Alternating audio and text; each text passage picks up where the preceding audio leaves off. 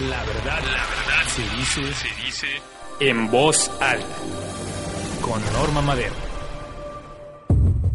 ¿Qué tal amigos? ¿Cómo están? Les saludamos en este martes 17 de julio en una emisión más de En Voz Alta. Hoy como cada semana tenemos la presencia ya en cabina de Salvador Ramos Bustamante. ¿Cómo estás, Chava? Buenas bien, tardes. Bien, Norma, aquí listos para opinar sobre los temas del día. Y de igual manera eh, le damos la, la, bienvenida al doctor Rodrigo Tello. ¿Cómo está, doctor? Muy Mamita, buenas tardes. Muy buenas tardes, está, buenas tardes a todo el auditorio. A todos los amigos cibernéticos que nos escuchan el día de hoy, pues sí hay que platicar y hacer reflexión sobre los temas que acontecen en nuestro país desde nuestra bella ciudad Cancún, en el estado de Quintana Roo, México. ¿Cómo ves, Chava? ¿Cómo ves cómo estamos iniciando esta semana después de una fuerte crítica que hubo este fin de semana del periódico El País hacia Andrés Manuel López Obrador? Diciendo que es un lastre para nuestro país el, el, señor Andrés Manuel, el líder de la izquierda, porque hay que decirlo, es el líder de la izquierda en este país, y la contestación de Andrés Manuel López Obrador me pareció formidable, porque ahora sí que quiénes son ellos, los españoles, para criticarnos a nosotros los mexicanos. Y además tendríamos que decir, eso dijo el país, pero que dijo la jornada. Así es. O sea, cada, pe, cada periódico tiene a su santo, entonces es muy relativo, pero a ver, a mí me interesa saber qué dice Chava. ¿Qué dice Chava? A ver, ¿qué opinas al respecto? Yo creo que nunca desde el punto de vista político como ahora han estado tan cercas México y España. ¿Verdad? El presidente Rajoy y Peña Nieto se parecen mucho. Se parecen mucho porque son cabezas de una misma serpiente, de las políticas neoliberales.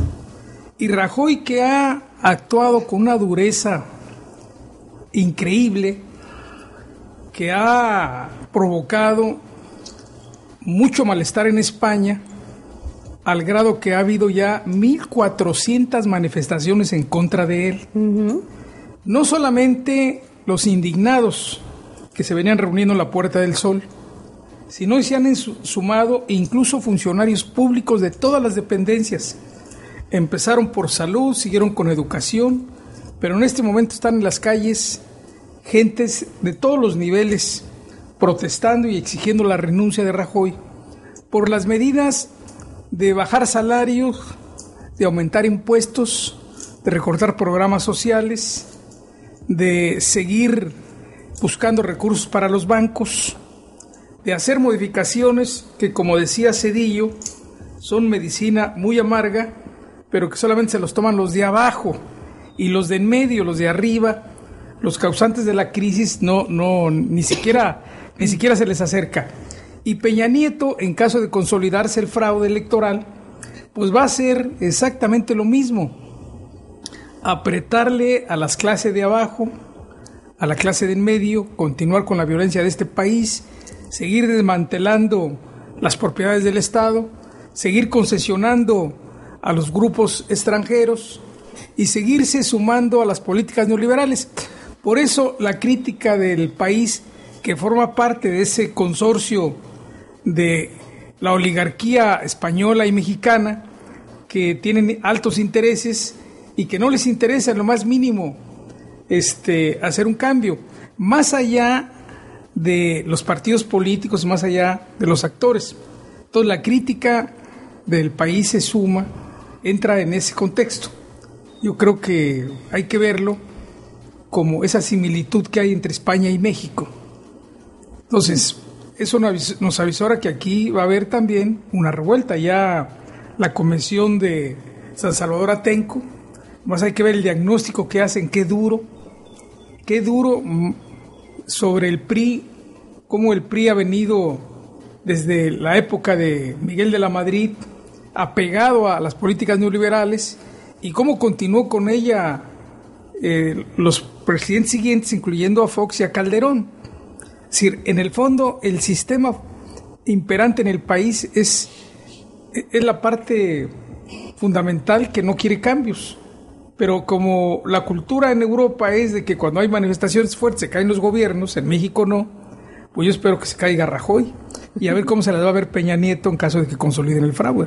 No, pero además otra cosa, o sea, yo eh, a nivel internacional, bueno, vemos eh, a España en una crisis no solamente política, sino financiera, por un lado. Y por otro lado, en América Latina, pues no, ya vimos lo que hizo la propia presidenta en Argentina de sacar a las empresas este, españolas de ese país. Fíjate que alguien en un análisis, no sé si tú leas a Alberto Aguilar, Aguilar, que se llama una columna que se llama Nombres, Nombres y Nombres, en el Universal. Él, unos días después de la elección del 1 de julio, mencionaba algo muy interesante.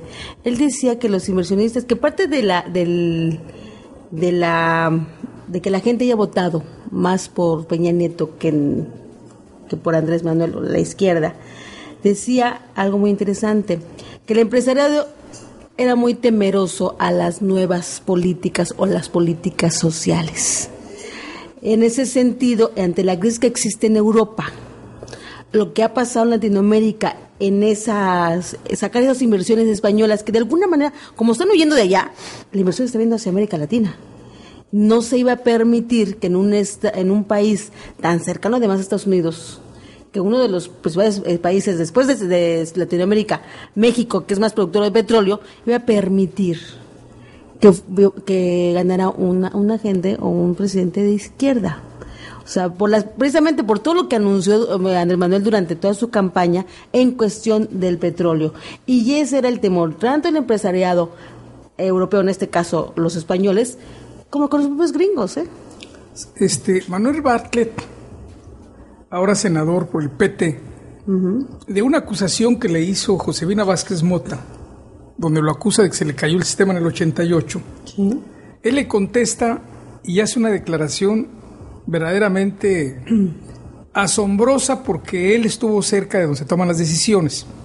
Él dice que cuando Cuauhtémoc Cárdenas y Cloutier se juntaron para impugnar la elección fraudulenta de Carlos Salinas de Gortari, intervinieron los empresarios al más alto nivel, llamaron al PAN y le dijeron, hay que retirar a Cloutier de esta impugnación porque en caso de ganarse, el beneficiario va a ser Cuauhtémoc Cárdenas y no el PAN. Y nosotros queremos a Salina porque es el que garantiza nuestros intereses. Y asevera Bartlett se va a pasar lo mismo. Hoy se van a volver a poner de acuerdo. De hecho, lo hicieron al primer momento de la elección, por eso salió primero Josefina Vázquez Mota. Muy temprano a, decir que no había ganado. Sí, cuando el 5% del y luego estaba apenas contabilizado. Se adelanta los del IFE 30 minutos y luego sale corriendo Calderón también. Y luego andan corriendo, corriendo, corriendo, diciendo, bueno, ya la elección ya pasó, ya, ya, vámonos a ponernos de acuerdo pero, pero el, desacuerdo es muy grande, ¿no? Entonces, yo creo que, que los empresarios, sobre todo, no lo, todos los empresarios, porque hay que diferenciar. Sí, por supuesto. Los pequeños y medianos empresarios, que también son víctimas de un sistema, estamos hablando de las de los grupos oligárquicos y de las fíjate, Chava, que incluso algunos grandes, ¿eh? Algunos grandes que son de los grandes por su propio esfuerzo. Los grandotes que se han hecho grandotes por la, el proteccionismo gubernamental y asociación gubernamental y, y, que son partes de esa misma mafia, por decirlo, que son los más, desgraciadamente, son los que, los que han estado en contra. Normita, no quisiera yo que dejaras pasar eh, la contestación de López Obrador precisamente a los comentarios del diario El País que tú decías que fue que fue no no no fue este, letal o sea la respuesta de Andrés Manuel López Obrador decía de que no se puede hacer políticas en los medios.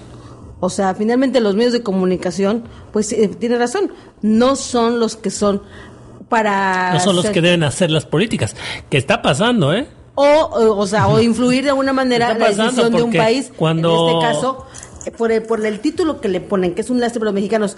O sea, nosotros para los mexicanos, mucha gente la que votó y la que anda en la calle, la que anda peleando, o sea, de alguna manera exigiendo que haya una transparencia en la elección, no es un lastre para ellos, el contrario, es un líder. O sea, ahí, esa es la, diferencia, ¿no? Y, sobre todo que un medio de comunicación debería de informar las eh, lo que la sociedad en sus diferentes eh, secciones, digamos, dice o cree o piensa. Eso no se ha perdido. Se han perdido los géneros periodísticos, doctor. Y en, en, cambio ellos vienen y ellos deciden lo que quieren poner y, y, y ellos dan los calificativos o los descalificativos. A eso, bueno, los géneros periodísticos se han perdido. Una cosa es el medio de comunicación, la responsabilidad que tiene de informar. Otra cosa es la opinión que, bueno, articulistas, eso. Esa es la parte de... Así es. Son articulistas, es para eso, para su opinión. Exactamente. Pero el que está dando unas noticias de la tarde puntuales que simplemente es para en teoría informarte qué pasó, Así es. ya no es así. Así es, que esa es la parte que critica en este momento Andrés Manuel. Claro. No, por supuesto que tiene todo, todo, toda la razón que vemos en el escenario eh, de nuestro país lo que está pasando o lo que pasó el viernes en la despedida que hizo precisamente este Pedro Ferriz de Con al salir de cadena en el noticiero de la noche. Tristísimo. Lo cortaron porque se atrevió a decir porque ya, sí, oye, que porque Peña Nieto era creo un ignorante. Lo, lo, lo cortaron así, ¿no? porque ya llegó otra vez el PRI de siempre. Tienes todavía no entra y a este es mi enemigo ya va para afuera. Imagínate, imagínate, todavía no entra, todavía no tuvo posesión. Todavía no entra ya va para afuera. Y mira que Pedrito de Con es un reaccionario tremendo. O sea, eh, bueno, y ya no estaba golpeteando a Andrés, Andrés. Y un Andrés, personaje. Pero se le ocurrió decir una verdad de Peña Nieto. ¿eh? Y no es que se le haya ocurrido, es que, que lo haya... se, lo, se le lo dijo, o sea, informó lo que era realmente, o sea, ese es el tema. Pero, mira, yo sin defender, bueno, sí, sí voy a defender a, a Pedro Ferriz porque a final de cuentas sí se me hace que fue algo muy eh, pues volvemos al tiempo de, de los, del viejo periodista del autoritarismo pero no no hay que alarmarse mucho porque eso es lo que nos espera ¿eh? No, es, no, al revés. Hay ¿eh? que alarmarse mucho porque eso es lo que nos espera. es. Y si a un Pedro Ferriz de Con, que es toda una personalidad a nivel nacional, le pasa eso, agárrese todos los demás. Así es. Y, no. y obviamente, esa unión que a veces se ve entre periodistas cuando tocan a uno, ¿no? Tocan no a un periodista. existe. No, es que en teoría, cuando tocaban a un periodista, todos alzaban la voz, el gremio. Y aquí, ¿por qué no? Porque ese gremio está completamente de la, Además, manejado por el poder claro, y en sí. este momento fue una acción del poder. Entonces todos calladitos y copelando porque si no también se van. Pero la desaparición y asesinato de periodistas en todo el país, la represión, es del poder político. Y ahora está peor. El poder económico no, no es del narcotráfico, es, es. es el poder político el que reprime a los periodistas, que los desaparece, el que los mata, porque no quieren ninguna opinión que les roce las orejas y que les diga que son los bandidos. Es que me- estoy yo, lo que estamos viendo en este momento, es de cuenta que estamos regresando a la época de quién te gusta, de López Portillo, de Echeverría, No, de Díaz Díaz Ordaz. Ordaz. Y Ya se son los las- dijimos y ahí vamos a ir. es. Que no les extrañe que entonces entrando este nuevo presidente quieran hacer una manifestación y empecemos con las represiones como había antes. Y en época, si ustedes recuerdan, en la época este, de cuando se da el golpe a Excelsior, que don Julio Scherer en ese momento hace esa rebelión, precisamente, y es donde, bueno, de alguna manera salen todos de Excelsior y se forma, y bueno, y es el nacimiento de la revista Proceso y, de la, y del, pues, del Día y de varios periódicos que salieron de, de esa época, de todos los que en alguna manera fueron los que pues defendieron una postura de crítica Se le dio un ante el gobierno se le dio un golpe de intolerante, estado ¿no? Excelsior, prácticamente. Exactamente. No, go- pero fue una rebelión que se hizo ante un gobierno intolerante que había en ese momento. Más que la inteligencia de los periodistas honestos, combativos, como Julio Scherer, pues se reagruparon y se dedicaron a resistir. Hasta hoy están resistiendo. Así es. Esa es yo creo que la tarea porque los tambores de guerra que se acaban de tocar en San Salvador Atenco, donde están anunciando marchas, toma de Televisa, tratar de evitar que Peña Nieto tome posesión, este, es decir, eso ya nos anuncia que puede desbordarse la inconformidad de este país y que puede venir una represión tremenda o que puede generalizarse la violencia que nadie queremos. Pero le han cerrado las puertas a la transición pacífica de lo que el pueblo quiere. Han elegido lo que ellos quieren, lo que, lo que garantiza sus intereses. Y eso pues es muy delicado. Y por eso, bueno, lo que tenemos que hacer es resistir. Pues fíjate que ahorita en este momento, ah, estoy viendo el Twitter, en este momento se están reuniendo eh, en la residencia de Los Pinos, en, ahí en el Chapultepec, Enrique Peña Nieto y Felipe Calderón. Vamos a ver qué Ya- nos dicen ya- más tarde. Ya en, en- en Twitter decía alguien, no me extraña que Peña Nieto quiera llegar antes a los pinos. Ya, ya se moría por esa reunión. Pues sí.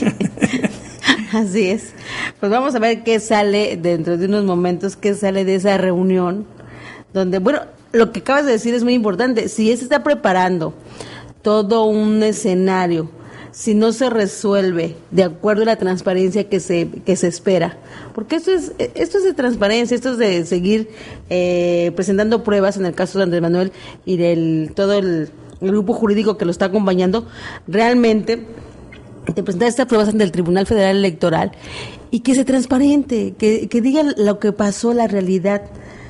Mientras no haya eso, la gente no va a estar tranquila y va a surgir estos, van a seguir subiendo estos movimientos y la gente saliendo a la calle. Lo que yo no quiero, eh, o sea, pensar es qué va a pasar, porque están programando lo que tú dices, cierre en las cadenas televisoras en todo el país de Televisa. Para el 2 de octubre se espera una mega marcha en la Ciudad de México. Van a bloquear el Congreso de la Unión para que no pueda tomar posesión.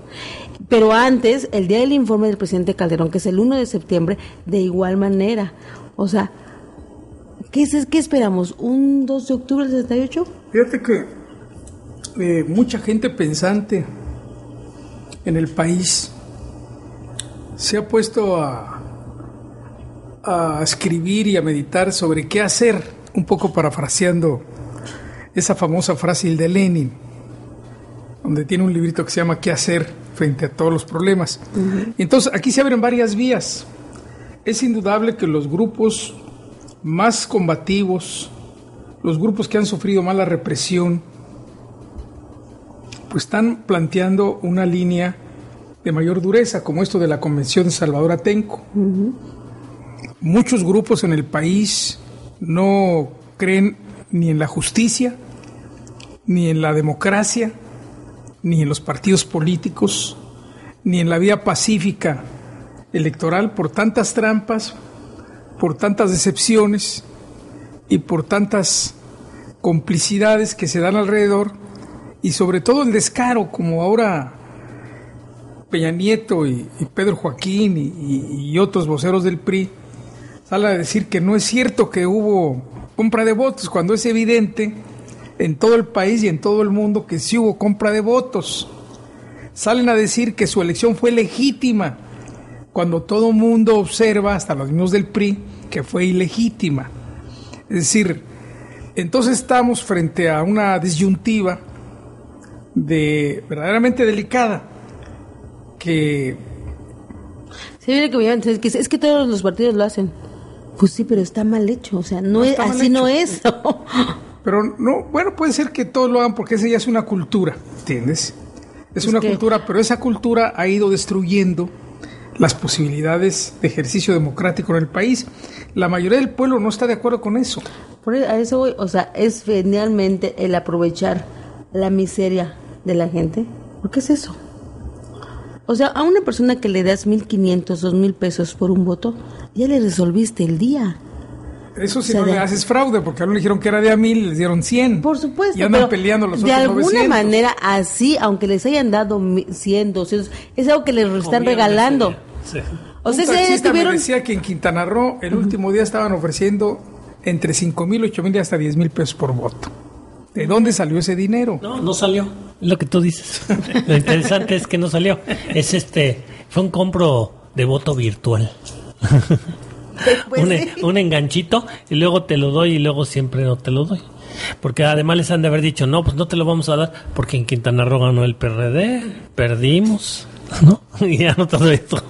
Entonces, en ese, en ese contexto hay desde las posiciones más extremistas hasta otros que hablan de reconstruir el tejido social, de depurar al PRD o convertir a Morena en nuevo partido político, seguir resistiendo frente a los embates del neoliberalismo, que es no a la reforma laboral, este, no a la privatización de Pemex, de la Comisión Federal de Electricidad, es decir, resistir como pueblo y reorganizarse porque también debe entrar la otra etapa. Los mexicanos no fuimos capaces de evitar el fraude electoral. Eso es cierto. Ahí es bueno, también es la otra parte crítica. Casi te diría, Chava, casi te diría que creo que es hasta más grave que eso. Muchos mexicanos fueron cómplices de ese fraude electoral. Porque efectivamente, como ellos arguyen, no, pues sin nadie se robó la urna, ¿no? Ni nadie le echó votos, como eran las prácticas antiguas del PRI, ¿no? Entonces, ellos se la están tratando de zafar. No, mira, ahí estuvieron viendo y no, hubo fraude. No, no, es que el fraude ya no fue como antes rellenando una urna, que, que, que con excepción probablemente de Quintana Roo, ¿no? Donde, donde Félix González Canto de repente sacó un montón de votos. Ahí algunos tenemos nuestras dudas de que ahí sí fue a la vieja usanza. Pero en general en México, pues no, si fue antes fue diferente, fue con, con compra de conciencias, con compra de votos, donde tristemente, por la razón que sea, válida o no válida, pues todos esos que votaron ya en la urna directamente, sí votaron ellos, no es que nadie les robó su voto físico, pues fueron cómplices. que es triste, que es triste, pero claro que si tú haces un conteo del padrón electoral, pues tampoco es una minoría, tampoco es una mayoría. No es que ganó la mayoría. Así es. Pero también hubo robo de urnas, hubo gente pero, Pero, Chava, pero eso, yo sí creo que contabilizando eso... Acuérdate que aparecieron... El, fraude grande no fue ahí. Aparecieron dos millones de boletas impresas en Estados Unidos. Aunque te, aunque, te devuelvan los fraudes físicos del, del, del voto, yo no creo que eso haría la diferencia. Lo más grave fue los excesos de dinero. No se supone que hay una cantidad de dinero que se puede gastar. Un momentito, pues ya a todas luces se gastaron muchísimo más. Y ahí sí hay una injerencia en el total de número de votos. Ya no es solo la urna que se robaron, ya no es solo la triangulación que hicieron además. Entonces todo eso una con el tema de pues Entonces el fraude real está ahí. El fraude real está ahí. No digo no que no sea real que se haya robado una urna, no que no sea real que haya habido votos falsos en el extranjero, pero el, el masivo, el grande, realmente es el exceso de dinero y todas esas triangulaciones que menciona Normita. Ese es el grave el que en teoría no es comprobable. Sí, pues, Compruébame. No, pues, se le está acusando corrupto, no de tontos. Pero, bueno, pero además es, es tan grande que pues no, no te lo necesito probar, estoy viendo. ¿no? Pruébame que está lloviendo y todos nos estamos mojando, ¿no? Pruébame. Pues si estamos viendo cómo ocurrió el dinero a manos llenas y obviamente todo lo que pasó con estas grandes empresas socias del poder, una vez más, ahí tienes a los grandes empresarios que tú decías, socios del poder, porque no entró a estos Soriana ni Monex por hermanitas de la caridad, sino que son eh, parte de, ese, de esa misma mafia, ¿no? Que me tocó verlo en la Ciudad de México, como había una manifestación de, los chavos en, la Soriana del, del, Parque Delta, donde era el campo de béisbol, y, y cómo los guaruras eh, de Soriana salieron a romperles la cara, nada más que estos fueron mucho más listos. Son más listos, tranquilitos. Y cada vez que les, le acercaba el guarura a decirle hasta qué se iba, hasta qué, de qué se iba a morir su abuelita, porque lo vi, no me lo contaron, sacaba el chavo su teléfono y se lo ponía en la boca. ¿Decías qué? y se ponían verde amarillos. Es que, es que eso es una defensa muy grande para la sociedad de hoy en día, que, que todavía no había acabado esa manifestación, ya la estabas viendo en Facebook. ¿No? Y órale, me vas a decir que me voy a morir, órale, pero está saliendo en Facebook ahorita y millones de mexicanos están enterando en este instante. Entonces, esa herramienta es también lo que los está poniendo verdes. Porque ahora yo lleguía, llegaba, te oprimía, te mataba, te desaparecía y no pasaba nada. ¿No? Y hoy en día ya no está tan fácil. Sí, la tecnología, ahora sí que la ola de tecnología tenemos esa... Eh, esa pues, herramienta de protección, finalmente en eso se vuelve, ¿no? Así es. Vamos a ir rápidamente a un corte y regresamos aquí analizando los temas del momento.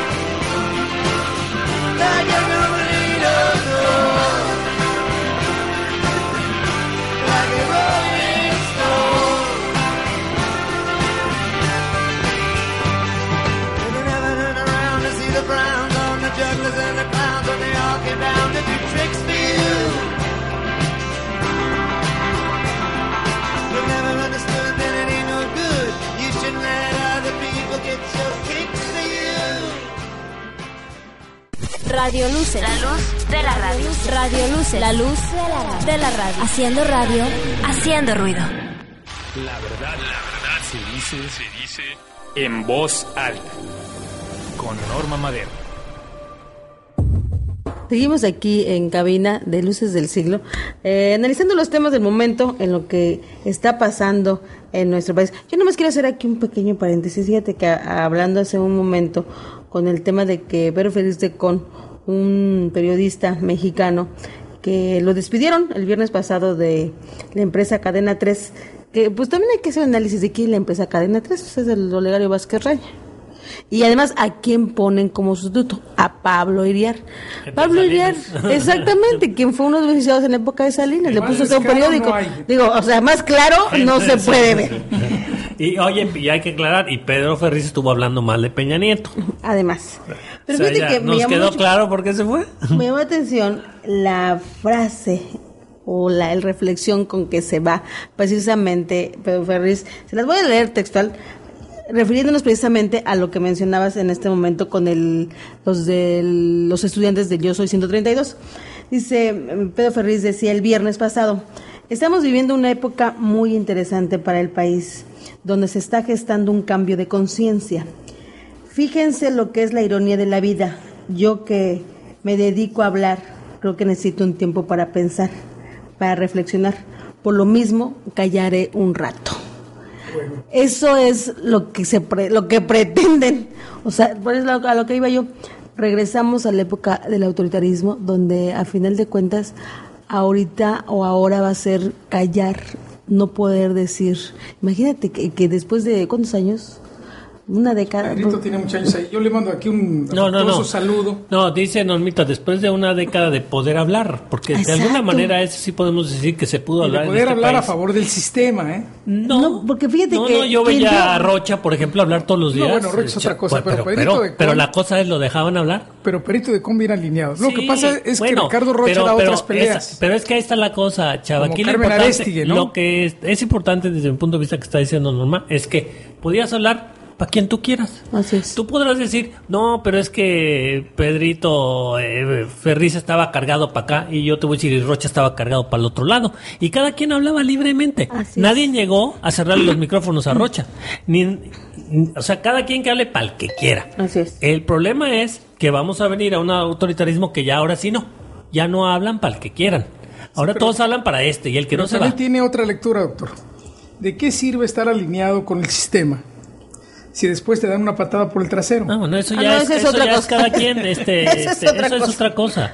Esos son los no hay riesgos. lealtades, no hay tú, me puedes decir, que- ¿de qué me sirve ir a vender Tú sabes que palillos la- de dientes en, en la esquina de tal crucero si nadie me va a comprar? Ese es tu problema. No, pero- pero buena- El problema es que vengan y te recojan porque tú vendes palillos o lo que sea. Pero es una buena enseñanza para Pedro. Te voy a decir por qué. Porque algunos periodistas, como el caso de Ricardo Rocha y de Carmen Aristegui, ellos han resistido. Ellos han, han Ah, los bueno, han sí. corrido de varios Bueno, medios. ¿eh? Y les Pero han cerrado las puertas. Pero ¿eh? ahí tienes otra cosa muy importante, tiene que ver la empresa.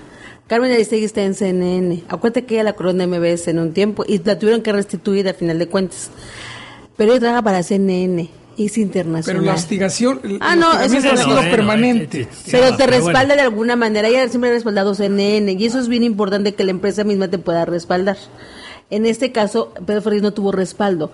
Olegario Vázquez Reyes sabemos de dónde, quién- cómo han obtenido todo en este Sí, país. sí, sí. Entonces, Es parte te de ese respalda, sistema, claro. Sí, Él es el parte del sistema. Pues esa oligarquía financiera que ha gozado de los favores del poder. Bueno, no, no, no si solo ha abusado de los favores del poder, se hizo si en la vamos- sombra de los favores del Y si poder. nos vamos para atrás, pues desde su papá, con Don Pedro Ferriz Santa Cruz. Mira que yo sí te puedo hablar de Don Pedro Ferriz Santa Cruz. Este, y mira, tenía un programa, por cierto, haciendo un, Un mundo nos vigila. Un mundo nos vigila. Y el premio de los 64 mil, acuérdate. Trae los 64 mil pesos, bueno. Era, eh, me acuerdo cuando la televisión no estaba permanentemente como hoy en día. Y de repente en la noche el sistema, entraba además. el canal y las noticias de don Pedro Ferriz y Jacobo Zabludowski, ¿no? Exacto. Y él trabaja para el sistema, entonces era noches, Mevisión. Jacob. Jacobo Zabludowski, otro periodista que ha evolucionado. No, no, no, y No, es que además, eso- eso- pero estás hablando de sistema, periodistas. Lo corrieron Pero bueno, traen es una, que, una actitud eso, eso que dices es válido. Este, claro, algunos, como, como a la gente, hay gente muy buena que le tocó nacer en, en un pesebre muy bien puesto, ¿no? Y que no son malos. Simplemente les tocó nacer ahí. Pero y vuelve tú a vas a decir, mismo. y si de repente se les acaba el pesebre, pues hoy les va a tocar luchar, pues sí. Pero vuelve que, lo que mismo. saquen la casta, ¿no? Tiene Si que ver la empresa. No, independientemente- tiene En que ver la tiene que ver empresa. empresa, porque en la época, por ejemplo, de, acuérdate, de Jacobo Zabludowski, que era toda una institución en Televisa. Sí, sí, sí, Era, era el director era de Televisa, Televisa, claro. ¿sí? Pero era, era la empresa, pues siempre trabajó para el sistema. Cuando sale Jacobo Zabludowski de Televisa y se va a la radio, demostró que tenía tamaños propios, claro, que él era, que era él. Exactamente. Aquí estaba trabajando por esta empresa, pero ahora ya no, y sigo siendo yo quien soy. Eso es lo que le tocará demostrar a Pedrito. Ahorita que está el grupo Radio Centro en la Ciudad de México, que es un noticiero muy local, muy muy para los taxistas, fíjate. Es que aquí Mucho volvemos pueblo, ¿eh? Porque Bueno, se- pero te voy a decir una escucha cosa. mucho. En principio era muy para los taxistas y muy para mucho pueblo, como tú dices. Pero después, precisamente porque Jacobo Zabludowski, que muchos lo alucinábamos precisamente porque era un representante del sistema, empezó entonces a ganar ya por al ser él mismo Así es. a mucha gente que antes lo alucinábamos como podemos eh, alucinar ahorita a un López Dóriga, a un Lore de Mola, que son simples voceros de, de los intereses de Televisa, pero bueno, a lo mejor fuera de, Pero demuestran tú que tienen lo suyo, ¿no? A López de Origa en la radio, lo escuchas en Televisa y Es son dos personas sí, distintas. claro. o sea, pero volvemos a lo mismo, es el respaldo de la empresa o la línea editorial de la empresa. Claro. El medio de comunicación, pero en fin. Pero bueno, sea cual sea la línea de los periodistas, yo sí veo una sombra muy peligrosa. Bueno, como lo hemos seguido viendo todos estos años en los estados, ¿para qué vamos más allá? Que a poco en Quintana Roo, en, en todos, que es un, ha sido un gobierno priista permanente, ha habido libertad de expresión tan No, fácil. no. No, No, pues no, entonces no es que ahora va a venir. Menos con un gobernador Oye, intolerante como el que tenemos. no es que ahora va a venir el, el PRI a ejecutar. No, ya estaba ejecutando en sus estados. Lo que pasa es que ahora va a venir una ejecución también a nivel federal. ¿No? Pero irónicamente, en, en- en una ejecución tan abierta, los focos de resistencia se notan más. Así es. Y entonces ahí es donde se puede poner también muy interesante. Porque antes sí venían y te desaparecían. Y ahora es muy obvio. Todo el mundo se entera. Desapareces a alguien en un pueblito y se pueden enterar Pero fíjate- en China de lo que está pasando. Pero fíjate que a- a- aparte de eso, de la gran, o sea, por la tecnología que tenemos ahora, que todo el mundo nos enteramos al minuto, va a pasar otro, otro fenómeno muy interesante. Que volvemos a la época, ok, si quieres, de los años 50. Al autoritarismo del viejo PRI. Intentarlo. Bueno, pero con la tecnología, con el avance que tenemos ahora con los medios de comunicación, ya no va a ser tan fácil. Entonces, una actitud de esta, por ejemplo, que acaba de suceder, es- se va a magnificar mucho más. ¿Qué va a suceder? Que va a haber más solidaridad entre el gremio. Claro, las, las células existentes que antes eran aisladas, ahora no vas- van a conformar un tejido que va a dar una batalla mucho más eficiente. Porque si se empiezan a unir en los estados todo esto que está la pasando. adversidad eh, te une. Exacto. Claro. Así es. Claro que Es sí. el fenómeno que, que se puede. Bueno, como está esto. pasando con lo mismo del movimiento de estos muchachos, que bueno, Así lo del es. 68, a, a pesar del gran escándalo que fue, ahí quedó, ¿no? Otro, otro, bueno, por eso en el- Andrés Manuel lo que está planteando en su en sus alegatos es que hubo una violación a la Constitución, Ah, es ahí diario. pero La pobre, bueno, aquí aquí ha detallado todos los elementos y la corte o el, el tribunal en principio, después seguramente la corte van a tener que desglosar y cómo decir que este no es un un reloj de arena, si ahí está el reloj de arena. Pues sí, pero lo malo es que tú le tienes mucha confianza a las cortes No, no, no, mexicanas. pero, pero sí a la evidencia, ¿no? Tú le la tienes mucha confianza a las cortes mexicanas. No, aunque ¿cómo van a quedar en evidencia, aún-? ¿Y tú crees que les interese? Pues es otro desgaste. ¿No andaba la corte sacando a la CACE y mandándola a Francia? Pues, o sea... Y quién sabe si no le inventaron la casa le- y el delito. No les importa. Pues mira, lo, lo único que yo sé es que si se lo inventaron o no se lo inventaron, en todo caso, yo ahí nada más me diría una cosa, es que se entró a la cárcel injustamente. Ok, de acuerdo, a la cola. Porque hay un millón de mexicanos que entraron a- eh, eh, Que ahí injustamente. presos, Vamos a revisar todos, ya, ya que la Corte está tan interesada en esos casos, qué bueno. Vamos a revisar todos los casos. A la cola, a la case. ¿Por qué ella primero? ¿Porque es francesa? ¿Y todos los mexicanos que están injustamente, esos son de segunda? Pues sí, son de segunda, ¿no? Entonces, a la cola el caso de la CACE, después que, y que vayan, entonces, qué bueno que se interesan a revisar a todos los mexicanos que están injustamente en la cárcel. Porque, pues, al estrellato porque eres francesita, no, no. Sí, sí. Ahora, en este marco de complicidades del PRI y del PAN, la crítica que acaba de hacer el senador Ricardo Cervantes es durísima, no sé si la leyeron. Salió antier en el, en el periódico. Este, él habla fuertemente de la derrota del PAN y dice que la corrupción se apoderó del PAN Correcto. que están los grupos metidos en los negocios, que han traicionado los ideales del panismo No todos, pero es correcto. y este y bueno ha- hace una crítica la verdad durísima, durísima y, habla de esas complicidades del PRI del PAN. La verdad este diputado, este senador, yo conviví con él porque fuimos diputados en la 53 legislatura. Era un jovencito en aquel tiempo. Y este, pero bueno, fue evolucionando como lo fue Concheyo en su tiempo. Hasta que lo mataron un día. Le aventaron un tráiler allá por Querétaro. Y este, pero bueno, eso habla del despertar ciudadano, del despertar de la conciencia de mucha gente en cualquier trinchera que se encuentre. Eso, eso es muy importante, porque es en lo que te iba a interrumpir. Yo, yo insisto en que no puedes hablar de, a estas alturas y al desarrollo de lo que se ha dado en México, no es hablar del, del PAN, incluso del PRI en, much- en muchas circunstancias, porque están trascendidos los partidos en sí mismos. Es esa confabulación de la que tú hablabas al, al inicio de esta charla, de, De las las de las personas que más allá de las dirigencias, incluso Chava, de los personajes que manejan el poder económico en México. Y eso trasciende cualquier partido. De hecho, ellos juegan con los partidos, se ponen el, el, el, el títere que ellos quieran en el momento, le meten la mano por abajo y pueden ser PRI, pueden ser PAN, incluso Puede pueden ser PRD. Entonces, es un poder mucho más allá de los partidos. La conciencia tiene que ir mucho más allá de que el enemigo son los partidos. El enemigo no son los partidos.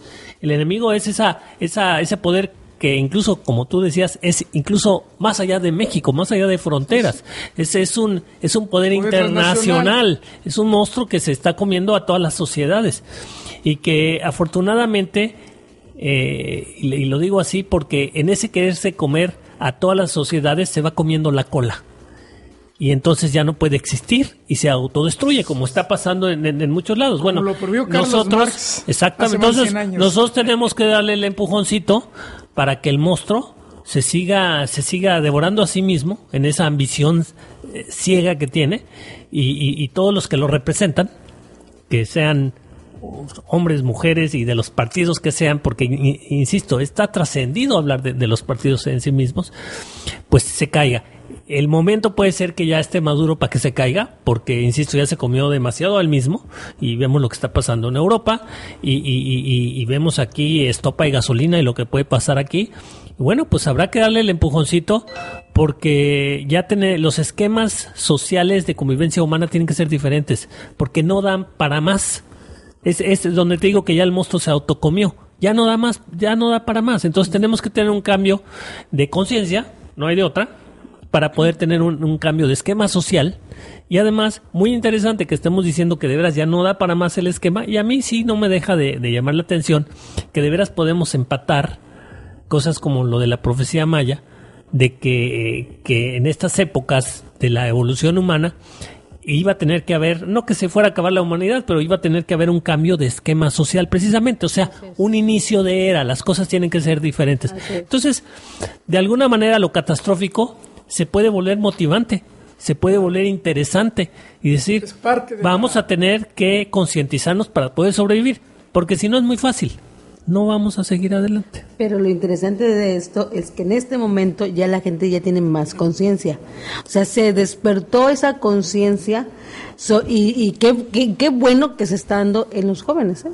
Porque son los jóvenes los que están abriendo la conciencia de los adultos. Es que la energía siempre, nueva que que va estamos acostumbrados. La energía nueva que va. Sí, nosotros ya estábamos en, en el, en el tubo donde las cosas están atascadas Así es. y tiene que venir algo nuevo empujando para que hasta los que no despierten en esa conciencia y haya, haya un movimiento diferente. Oye, en esa crisis del sistema capitalista, de la economía globalizada y del mercado, de todas esos- esas frases que parece que no dice nada, está el escándalo del banco HBC, el mayor lavador de dinero ¿Qué tal, de cantidades En las multimillonarias. Pero ahí ves eh, lo que decimos, ¿no? Cómo es allende las fronteras. Finalmente el HSBC es un banco que no es mexicano. ¿Eh? Mexicano no es. Y sin embargo hablan que pues de aquí, incluso no solo lavaba el dinero mexicano. Pues es que enviaban el dinero, no el dinero regular de otras partes del mundo lo enviaban a México para que a través de ese banco se lavara, ¿no? Entonces el monstruo está en todos lados, pero el monstruo se está autodestruyendo.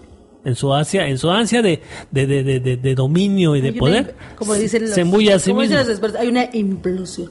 O Hay sea, una implosión. Sí, sí, sí, sí. Interesante. Ahora, en este, en este tema, vuelve otra vez a, a retumbar un poco las frases de Carlos Marx y que tiene que ver con la lucha de clases.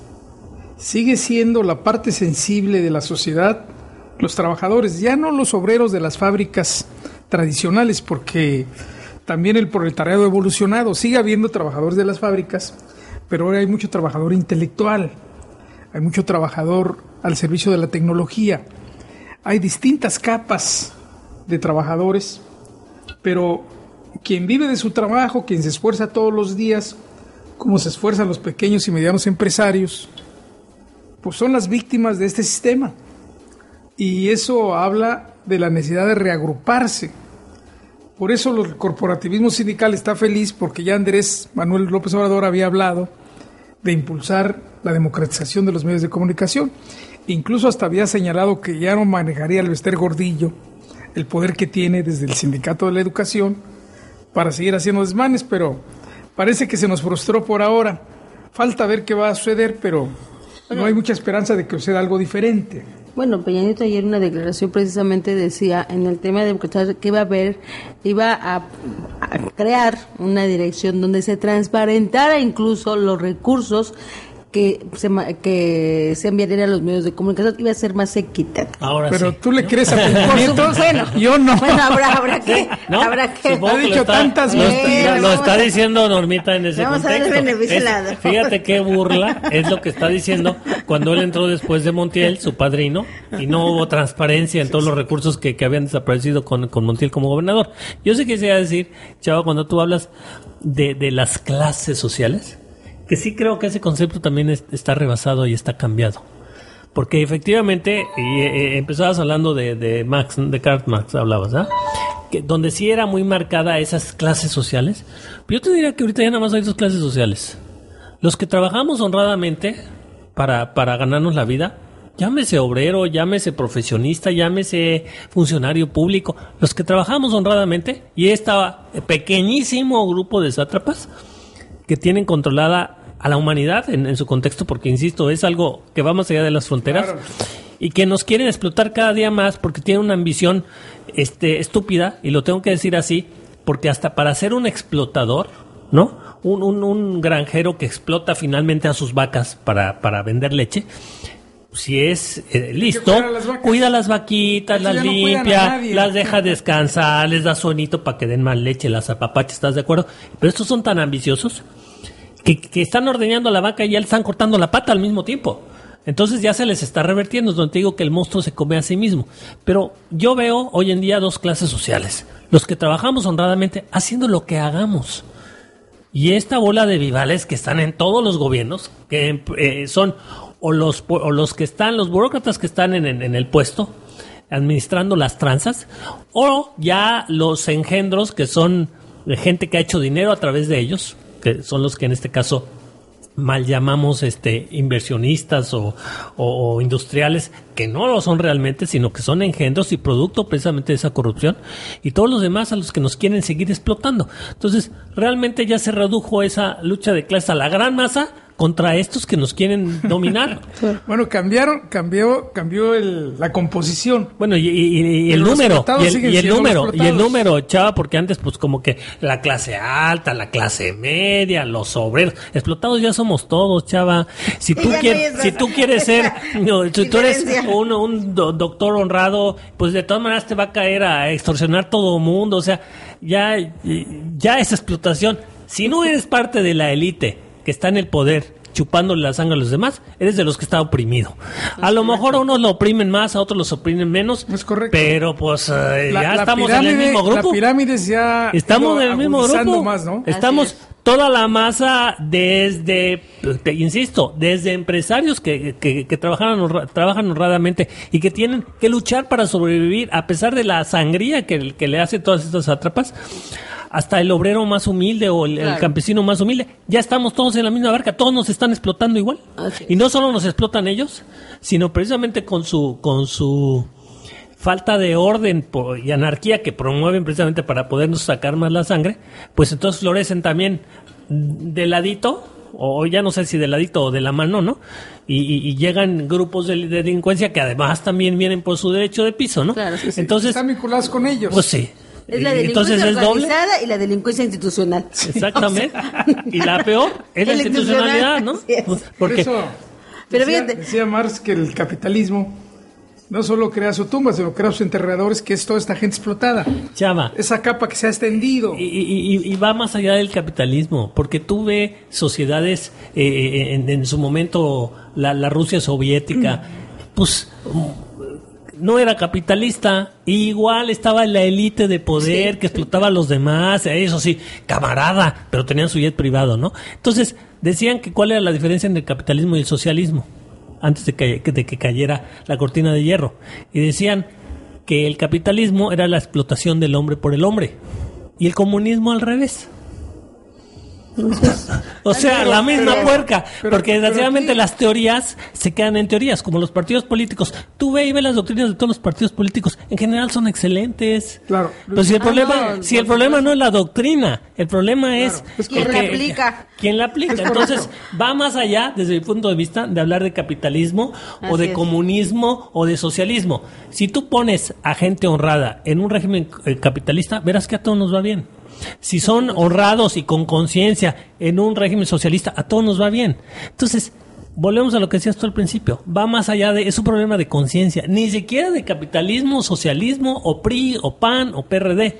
Es un problema de conciencia que afortunadamente tendremos que decir que estamos, estamos vislumbrando, porque siempre ha habido gente con conciencia, pero estamos vislumbrando que esa conciencia se empieza a, a- a abrir a nivel masivo. Y si esa conciencia se abre a nivel ma- masivo, Que se agarren, que se agarren, chava, porque entonces sí, no hay este malosos por más que estén eh, unidos, fíjate- que puedan dominar a la gente. Hablando precisamente de esa conciencia y de esas reflexiones, en este momento, y me parece muy acertado el comentario que está haciendo Julio Hernández de Astillero, que publica en la jornada, dice, Felipe Calderón y Enrique Peña Nieto mandan al diablo las instituciones electorales con la reunión de los pinos que declara la unidad del tribunal. Efectivamente, todavía no hay una decisión, no han dado una acta donde digan... Para eso que reciba A los demás, a los demás candidatos, ¿no? O sea, mañana se va a reunir con, con el fondo es forma, ¿no? No es, no es Bueno, así. es lo que decía Chava. O sea, ¿cómo es posible? De verdad, yo creo que sí se me hace muy precipitado que se hayan reunido si todavía no realmente, bueno, todavía- no tiene un acta de, de constancia. Claro, tendría que reunirse Enrique mañana con los demás eh, que participaron en la contienda electoral, Así porque es. están en las mismas circunstancias hoy por hoy. Así es. Hasta el día que no tenga su, su constancia, señor Enrique Peña Nieto, no No, puede no. ser ya el presidente electo. Lo vimos, como dice Chava, en el momento que vimos al presidente, el que Bueno, pero Muchos sí, está hemos- bien. O sea, a lo mejor, eh, O sea, a él lo mejor eso tenía, todo lo pudo pasar. él no Pero él no- tenía él no tenía por qué salir salir. apresuradamente a, fel- a decir que ya había ganado. Bueno, pues to- él se cubrió un poco diciendo que hasta que termine el conteo, pero en este momento Ya. no lo puedo pasar porque el Los Pinos es Ya una es algo la institucional. claro. Pues sí, y o sea, pero- aquí pero ya en- es más En la es otra una yo formalidad, tampoco vaya. creo que estuvo correcto, ¿eh?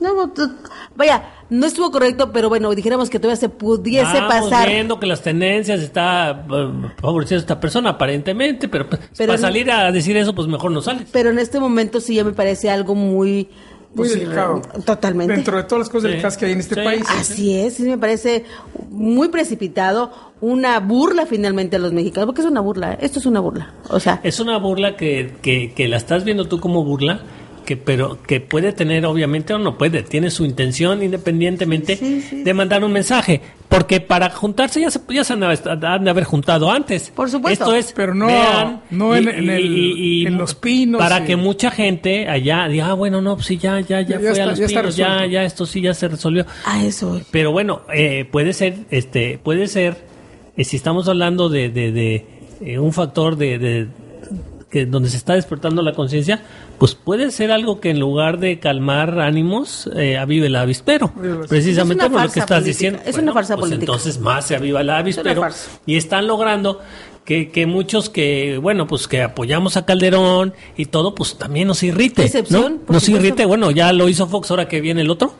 Oye, No, ¿qué está pasando? A final de cuentas, puedes estar o no de acuerdo con, con el señor presidente de este Sí, país, sí, yo estoy pero hay un respeto. con el- hay un respeto. Eso en te este digo. momento lo acaba de perder. El, ¿eh? el problema de Calderón es que si los que estábamos a su favor o lo respaldamos en, en- en todo lo que hizo nos está irritando, pues entonces está haciendo algo mal políticamente.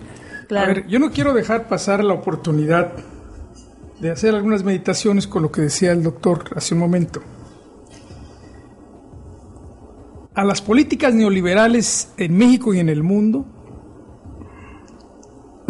tiene que haber una respuesta. Y esa respuesta no solamente es la honestidad, sino son las ideas, es la concepción teórica que en este caso es del marxismo, del materialismo dialéctico, que no es el experimento que hubo en Rusia o en la Unión Soviética. Allí fallaron, se corrompieron, cometieron muchos errores, sino que Carlos Marx hace un estudio precisamente del sistema capitalista, cómo se genera, cómo se reproduce el capital y cómo va enredándose como está ahorita está produciendo dinero y más y más dinero, pero apretando abajo. Eso crea una contradicción que es lo que la dialéctica nos dice. Esas contradicciones están choque y choque hasta que estallan y cambian algo diferente. Entonces, los seres humanos necesitamos conceptualizar teóricamente hacia dónde va a caminar. Porque este problema de México ahora y el que está pasando en España, la pregunta es, bueno, ¿a dónde vamos? se va a quitar a Rajoy en el caso de, de- España, se va a evitar que Peña Nieto llegue al gobierno, pero ¿y luego qué? Por eso Andrés Manuel López Obrador hacía planteamientos, pero planta- planteamientos también muy de color de rosa. Es decir, no entraba en profundidad a la necesidad de cambiar el sistema. Y obviamente hay que combatir contra el sistema internacional. Ahí es donde creo que hay que teorizar Él un estuvo poco, ¿no? muy tibio en el sentido de que creía que a mucha gente le iba a asustar eso. Pero yo creo que cuando te lanzas a que ciertas... asustó. Pero yo Así creo- rosadito, pero- pero rosadito ¿sabes les qué? asustó. Es- pero, pero, Chava, más te asusta sentir que él tampoco es... Porque como tú tienes toda la razón en que tenemos que saber hacia dónde, a muchos nos asustó más el pensar que no sabía para dónde. Entonces, más vale una definición es para acá, Con todas las porque entonces cuando venga el Ah, caos, muchos se agarran de esa lancha, aunque en el principio no creían en ella. Pero aquí hay una lancha sólida. Pero si lo- tú tampoco dijiste nada, entonces ya no sé ni de dónde agarrarme. Entonces sale peor.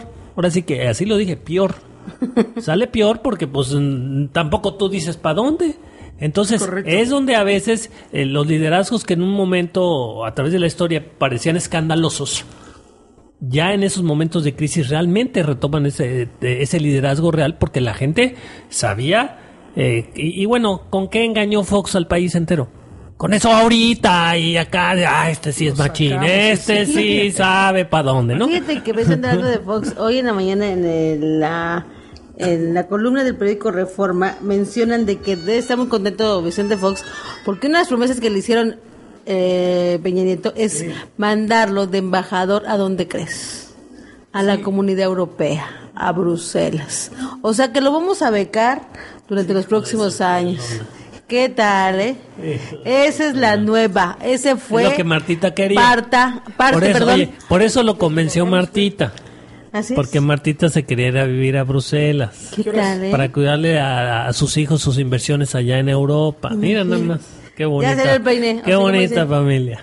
Yo, yo sigo aquí eh, realmente en shock con lo que está pasando en este momento en los pinos. Fíjate, ahorita lo que dice Julio Siguero, con la reunión así eh, de que Felipe Calderón se encuentra en este momento con Enrique Peña Nieto en, el, en la sede de Los Pinos, dice, con una reunión así, pretendiendo convalidar lo que está en litigio, porque hay un litigio en este momento, esa casa oficial termina llamándose Los Pillos, en lugar de Los Pinos. Tristemente, digo. Es que es- tristemente porque en teoría fue el opositor de estos pillos en estos seis años. Y, y estamos eh, viendo, bueno, eh, quiero creer que estamos todavía conjeturando erróneamente, porque me gustaría ver que al salir de esta reunión, bueno, el presidente nos explicara y nos dijera realmente a qué se debió, Claro. pero de, de, de- de darnos una explicación incoherente, pues sí, y qué tristeza, porque mira, algo peor que un pillo es un traidor. Ya Fox traicionó a México. Esperemos que, que Calderón no lo esté traicionando también. Pues sí, lo que pasa que, e- o sea, independientemente de que en este momento, como tú mencionabas, Enrique Peña Nieto todavía no es realmente No el presidente electo. Claro, el presidente electo. Oh, eh, me parece una Haciendo radio. una burla haciendo ruido. finalmente, porque estás hablando de los pinos, es la casa. Lo hubiera invitado a tomar un café en no, Polanco. No, o sea, así es, o sea, El otro Peña lado. Nieto había frenado el equipo de transición y todo. Dijo, Así "A ver, es. Vamos a dedicarnos solamente a la, a la defensa jurídica. Así es. Pero esto pues, es violatorio. Totalmente, de toda- de de protocolo, o sea, por supuesto. de- o sea, por lo menos tienen que simular tanto. Por eso, que, que Digo, si mañana no- a tomar un café a Cuadri, a, A todos los demás, Josefina, a todos para que vean pueda que- ya, Que este- era para darle las gracias a todos los candidatos por su participación. Sí, sí, sí. En fin, entonces nos vamos a quedar para la próxima semana. Vamos a saber de- para qué se reunieron en Los Pinos Enrique Peña y Felipe Calderón. Quizá fue para ya definir. Ay, no, no, no, de veras que es, es de burda, es una farsa todo esto. Pues es la crisis de este país, ¿no? Al más alto nivel. Al más alto nivel. Porque cuando la crisis está en el presidente, que como quiera que sea la guía de los mexicanos y que conduce a la nación, pues es terrible, ¿no? Es vamos en un barco que está encallándose o que se va, tiene peligro de, est- de estrellarse. ¿Sabes qué es lo dramático? O de que la pase corrupción agua, ¿no? se oficializa. Sí, sí, sí. Ese es el, ese es el drama de este país. Qué pena. La, la corrupción se oficializa o porque puede haber varias lecturas, ¿no? O ante, el inminen- la- ante la inminente llegada de la corrupción eh, a los pinos, al poder, pues entonces yo me agacho.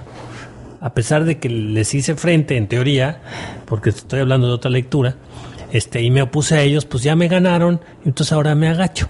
No, Sí. pues triste. Hasta para perder, en todo caso, si fuera el caso, pues hay que saber perder con dignidad. Y si tú crees que eran los pillos que regresaban, pues ahora mantente firme. Y si te fusilan, que te fusilen. Fíjate. Pero no ahora le damos los zapatos a los pillos porque ya llegaron, ya ni modo, ya Pero- me ganaron. Regresamos a lo que iniciaste en el, en el inicio del programa. Y lo que hoy precisamente Julio Tío lo está diciendo ahorita en Twitter. Están en proceso un diseño seccional de entendimientos entre PAN y PRI. Que fue lo que pasó en la época de Cárdenas con Manuel Cutier. Tenían que desaparecer en ese momento Manuel Cutier lo que hicieron- para poder hacer esa alianza. Claro, y lo que hicieron en apoyar a, a- a- a Calderón por parte del PRI. Es decir, se van pagando favores, Así es. pero también forman parte, lamentablemente, de lo mismo. Son las políticas neoliberales, son los mismos intereses económicos, es la misma manipulación. Básicamente es eso que acabas de decir. Los intereses económicos. Párale de contar. Qué lamentable, ¿eh? Nos espera un sexenio bastante difícil. Gracias, eh, Rodrigo Tello, Salvador. Muchas Gracias. gracias. Estaremos a la Buenas altura noches. de las circunstancias. Así es, seguiremos en la resistencia. Así es. Nos despedimos, nos escuchamos la próxima semana. Pásela bien.